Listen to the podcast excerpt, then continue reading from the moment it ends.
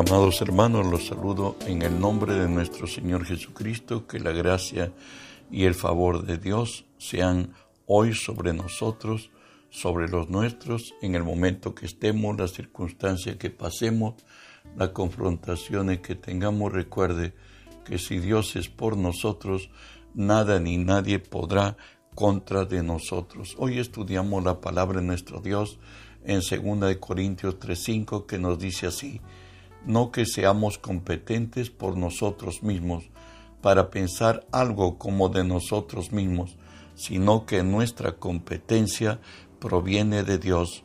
Hoy empezamos a estudiar una nueva serie que he titulado Nuestra competencia proviene de Dios. El primer tema que tocaremos, que en, en Cristo estamos completos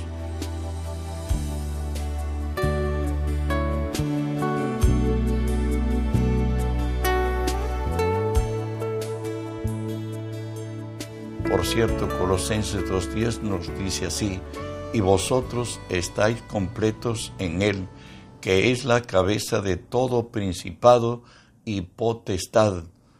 En Cristo, con una sola ofrenda, Él nos hizo perfectos para siempre a los santificados. Hoy lo que hemos venido por gracia a Cristo, somos hijos de Dios, tenemos los genes de Dios viviendo en nosotros, como lo dice primera de Pedro 1.23, siendo renacidos no de simiente corruptible, sino de incorruptible por la palabra de Dios que vive y permanece para siempre, pues la nueva vida está centrada en una sola persona, esto es, en nuestro Señor y Salvador Jesucristo.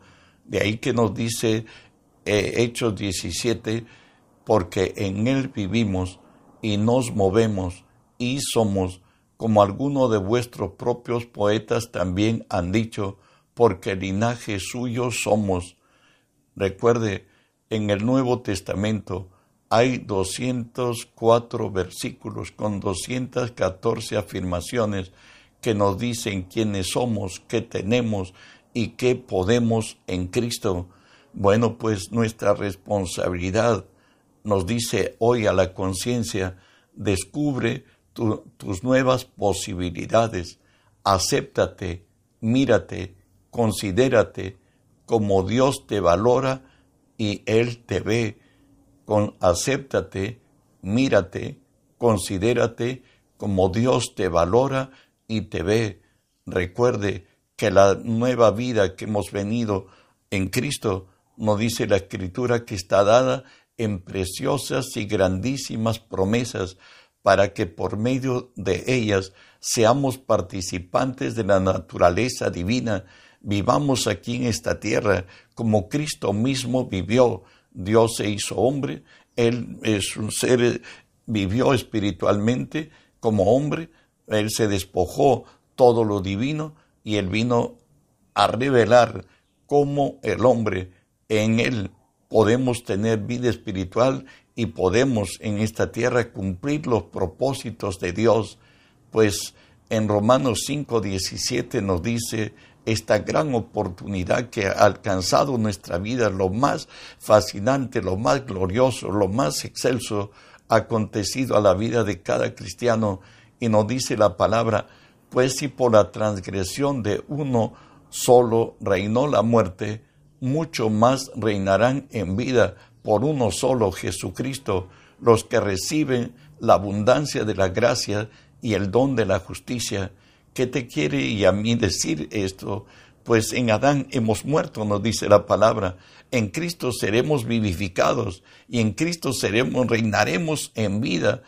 Por Él nos dice la palabra. Recuerde que el hombre fue creado para ser el Señor en esta tierra y a causa del pecado fue reducido a ser un esclavo. Y en la vida de esclavitud vivíamos determinado por nuestros sentidos, mas hoy por la gracia del Señor nos dice Efesios 2.6 y juntamente con Él nos resucitó y asimismo nos hizo sentar en lugares celestiales con Cristo Jesús Dios en su gracia predestinó antes de la fundación del mundo en Cristo que el hombre sería redimido y sería vuelto a su posición inicial, ser el Señor aquí en la tierra y en Cristo.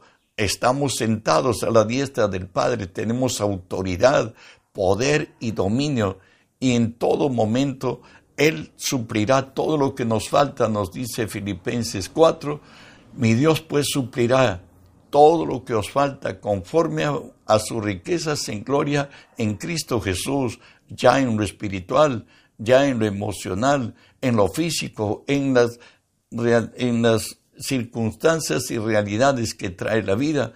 Él es el que suple todo lo que nos falta conforme a sus riquezas en gloria y no solo nos suple y nos da lo, suficiente, sino más que lo suficiente, como lo dice Efesios 3:20, y aquel que es poderoso para hacer todas las cosas mucho más abundantemente de lo que pedimos o entendemos según el poder que actúa en nosotros.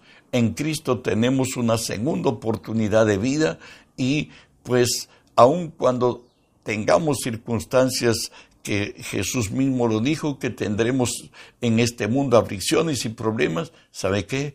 Él es poderoso para socorrer a los que somos tentados, nos dice la palabra de Dios, por cuanto Él mismo padeció siendo tentado, es poderoso para, para socorrer a los que somos tentados. El Salmo 103 nos dice, como el Padre se compadece de los hijos, se compadece Jehová de los que le temen, porque Él conoce nuestra condición, se acuerda de que somos polvo.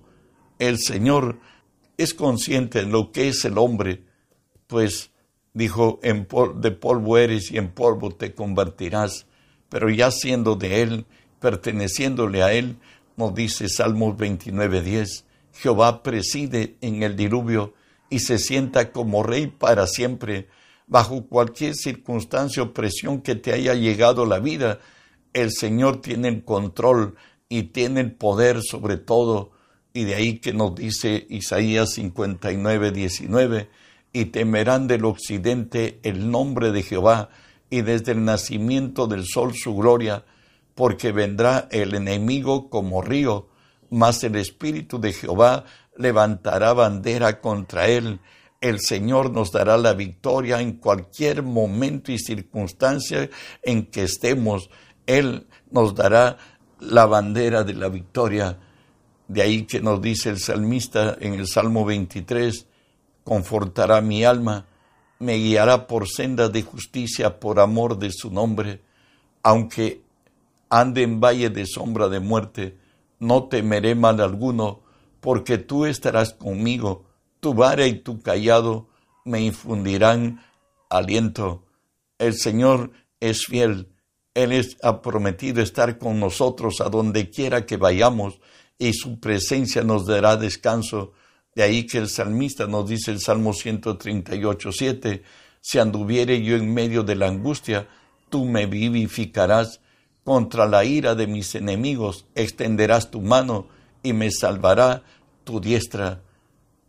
Salmo 143, 11 y 12 es más contundente, parece, de que alguien que alcanzó madurez espiritual y ha venido tiempos difíciles a su vida, pues dice así, por tu nombre, oh Jehová, me vivificarás, por tu justicia sacarás mi alma de angustia, por tu misericordia disiparás a, mis, a los enemigos y destruirás a todos los adversarios de mi alma, porque yo soy tu siervo. Recuerde, torre fuerte es el nombre de Jehová, a él correrá el justo y levantado será.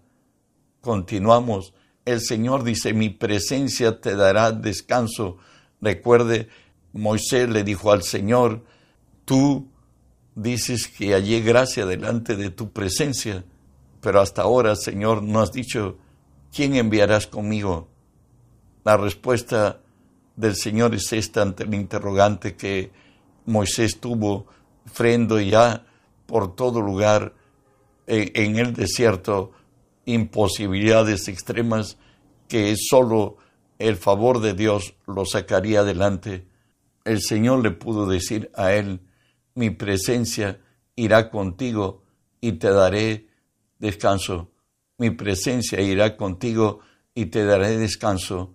Sabes, David, un hombre experimentado en batalla, él puede decir en el Salmo 3, verso 3, Mas tú, Jehová, eres escudo alrededor de mí, mi gloria, el que levanta mi cabeza. Y quien ha experimentado esa gracia de Dios, esa comunión con el Altísimo, vamos a decir, Dios es mi amparo y mi fortaleza, nuestro pronto auxilio en las tribulaciones. Por tanto, no tenemos no temeremos, aunque la tierra sea removida y se traspasen los montes al corazón del mar. Exhortaba el hombre de fe, el rey de fe, Ezequías a su pueblo en tiempo de guerra donde era abismal la diferencia entre su adversario y ellos hablando potencialmente para la guerra eh, natural, pero él entendió que Dios es el que pelea sus batallas y le dice a su pueblo, esforzaos y animaos, no los temáis, ni les tengáis miedo del rey de Asiria, ni de la multitud que con él vienen, porque más hay con nosotros que con él, y con él, y con él es el, el brazo de carne, más con nosotros está Jehová nuestro Dios para ayudarnos y pelear nuestras batallas. Y el pueblo tuvo confianza en las palabras de Ezequías, rey de Judá. Dios es el que pelea nuestras batallas y suple nuestras necesidades. Israel, al pedir ser como los demás pueblos de la tierra, le pidieron a Samuel que ungiera un rey para ellos. Finalmente, consultado a Dios, Dios le dijo, mira, no te han desechado a ti, sino a quien han desechado es a mí. Y le dice, pues, que unge el rey. El ungido fue Saúl pero Saúl defeccionó, aun cuando ya Israel había ungido como rey a Saúl, ellos se dan cuenta que al quien desecharon es a Dios y fueron al profeta a preguntarle y a decirle, ¿y ahora qué hacemos? Él le dice, ¿sabe qué? No se vayan tras de vanidades, porque sigan a Dios, sean de fieles a Dios, pues Jehová dice, no desamparará a su pueblo por su grande nombre, porque Jehová ha querido hacer los pueblos suyos. Por dos razones le dice que Dios va a hacerle fiel a su pueblo por su gran nombre y porque a Él vino escogerlos, elegirlos como pueblo. Avanzamos. El Señor nos dice, confiad, yo he vencido al mundo. Jesús nos dijo, estas cosas os he hablado para que en mí tengáis paz, pero confiad, yo he vencido al mundo. Él nos dice que en el mundo tendremos aflicciones, tendremos problemas, pero confiad, yo he vencido al mundo. Cuando estamos en los problemas de la vida, en los asaltos que nos trae, 1 Corintios 10:13 dice, no os ha sobrevenido ninguna tentación que no sea humana, porque fiel es Dios, que no os dejará ser tentados más de lo que podáis resistir sino que también juntamente con la tentación os habrá dado la salida. Dios en momentos de crisis siempre nos va a mostrar un camino mejor, como lo dice Isaías 43, 19. He aquí que yo hago cosa nueva, pronto saldrá a luz, no la conoceréis, abriré camino en el desierto y ríos en el sequedal Dios permite muchas veces que entremos en circunstancias especiales. ¿Para qué? Para que aprendamos a depender estrictamente de Él, como lo he entendido en Hebreos 13, 5 y 6, que nos dice, sean vuestras costumbres sin avaricia, contentos con lo que tenéis ahora, porque Él dijo, no te dejaré ni te desampararé de manera que podemos decir confiadamente, el Señor es mi ayudador, no temeré lo que me pueda hacer el hombre. Dios siempre es fiel, y Dios le decía a Israel, aún en la guerra, en el Salmo 46, 10, estad quietos y conoced que yo soy Dios, seré exaltado entre las naciones y enaltecido seré en la tierra. El Señor, recuerda, nos dice la palabra, tan solamente una palabra de Él bastará para salvarnos. Y bajo cualquier circunstancia, si somos fieles, porque hablo a los fieles, no a los infieles, nos dice la Escritura en Filipenses 4, mi Dios suplirá todo lo que me falte conforme a sus riquezas en gloria en Cristo Jesús, pues para andar bajo esta armonía, nos dice Isaías 26:3, tú guardarás en completa paz aquel cuyo pensamiento en ti persevera, porque en ti ha confiado. Tú guardarás en completa paz aquel cuyos pensamientos en ti persevera, porque en ti ha confiado. Recuerda que hay dos maneras de vivir la vida, o la vivimos en el espíritu o la vivimos en la carne, que es la razón de la naturaleza humana. Mas si miramos la vida como el Señor nos dice, no mirando las cosas que se ven, sino las cosas que no se ven, porque las cosas que se ven son temporales, las que no se ven son eternas. Si nos centramos nuestra, nuestro, nuestro corazón, nuestra alma, nuestra mente y nuestras fuerzas en Él, veremos su gloria y contaremos sus maravillas. ¿Sabes qué dice el Señor? Considerad aquel que sufrió tal contradicción de pecadores para que vuestro ánimo no se canse hasta desmayar. Eso lo dice Hebreos 12.3, pues todo aquello que te está pasando a ti o a mí, ya lo pasó a Jesús en la cruz, no solamente asumió nuestra deuda para con Dios a causa del pecado, porque la paga del pecado es muerte, sino las consecuencias del pecado fueron en Él. Cuando tú ves a Jesús en la cruz, lo vas a ver enfermo, lo vas a ver pobre, lo vas a ver desnudo, lo vas a ver quebrantado, humillado, desamparado. Y cuando los abates de la vida te vienen a ti y miras a Jesús, al mirar a Jesús, intercambias lo tuyo a Él y tomas lo de Él para ti y por su llaga serás curado. Y la paz que Él compró es su presencia vive en ti y en mí y en quien somos de Él, pues es lo que nos pide Dios y podemos decirle a Dios, como lo dice el salmista en el Salmo 36, cuán preciosa, oh Dios, es tu misericordia, por eso los hijos de los hombres se amparan bajo la sombra de tus alas, serán saciados completamente de la grosura de tu casa, y tú los abrevarás con los torrentes de tus delicias, porque contigo está el manantial de la vida, en tu luz veremos luz, extiende tu misericordia a los que te conocen, y tu justicia a los rectos de corazón. Dios es bueno y sin él hay misericordia. Y de ahí que nos dice Miqueas 7, 18 y 19, ¿qué Dios como tú, que perdona la maldad, olvide el pecado del remanente de su heredad? No retuvo para siempre su enojo, porque se deleite en misericordia. Él volverá a tener misericordia de nosotros, sepultará nuestras iniquidades y echará en lo profundo del mar todos nuestros pecados.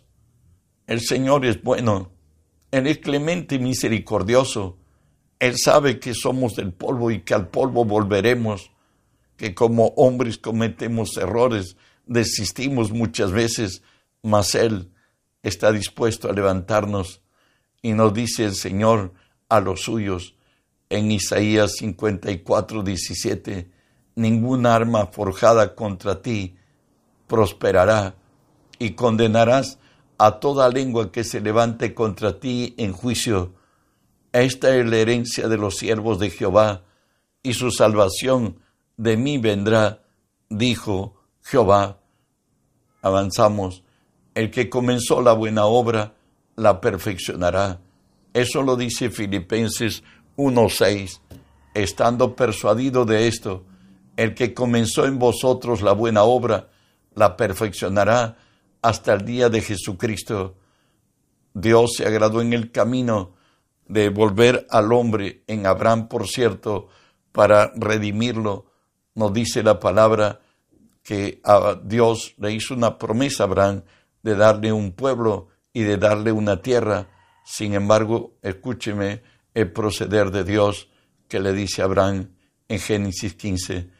Entonces Jehová Dios dijo a Abraham, Ten por cierto que tu descendencia morará en tierra ajena, estará esclava allí y será oprimida cuatrocientos años, mas también a la nación que a la que servirán juzgaré yo. Y después de esto saldrán con gran riqueza, y tú vendrás a tus padres en paz, y serás sepultado en buena vejez, y a la cuarta generación volverán acá, porque aún no ha llegado a su colmo la maldad del amorreo. La palabra dice que todo tiempo tiene tiempo y ocasión, y que Dios cumplirá. Por cierto, Sabemos por la palabra en el Salmo 135 nos dice, todo lo que Jehová quiere lo hace en los cielos, en la tierra, en los mares y en los abismos. De ahí que el salmista en el Salmo 138, 8 nos dice, Jehová cumplirá su propósito en mí. Tu misericordia, oh Jehová, es para siempre. No desampares la obra de tus manos. Nuestro Dios es grande es excelso y todopoderoso. De ahí que nos dicen Daniel 4:35, de él mismo habla la palabra, él mismo lo dice, todos los habitantes de la tierra son considerados como nada y él hace según su voluntad en el ejército de los cielos y en los habitantes de la tierra, y no hay quien detenga su brazo y le diga, ¿qué haces? ¿Sabe qué? Dios es bueno él dice que aunque fuéramos infieles, Él permanece fiel y no puede negarse a sí mismo. Nuestro Dios es bueno, es clemente, es misericordioso. En Él estamos completos. Hace dos mil años, Él con una sola ofrenda nos hizo, nos hizo perfectos para siempre a los santificados. Tenemos bendiciones de esta vida presente y la venidera. No olvides de enviar el mensaje que el mundo entero sea lleno del conocimiento de la gloria de Dios como las aguas cubren la mar. Bendiciones.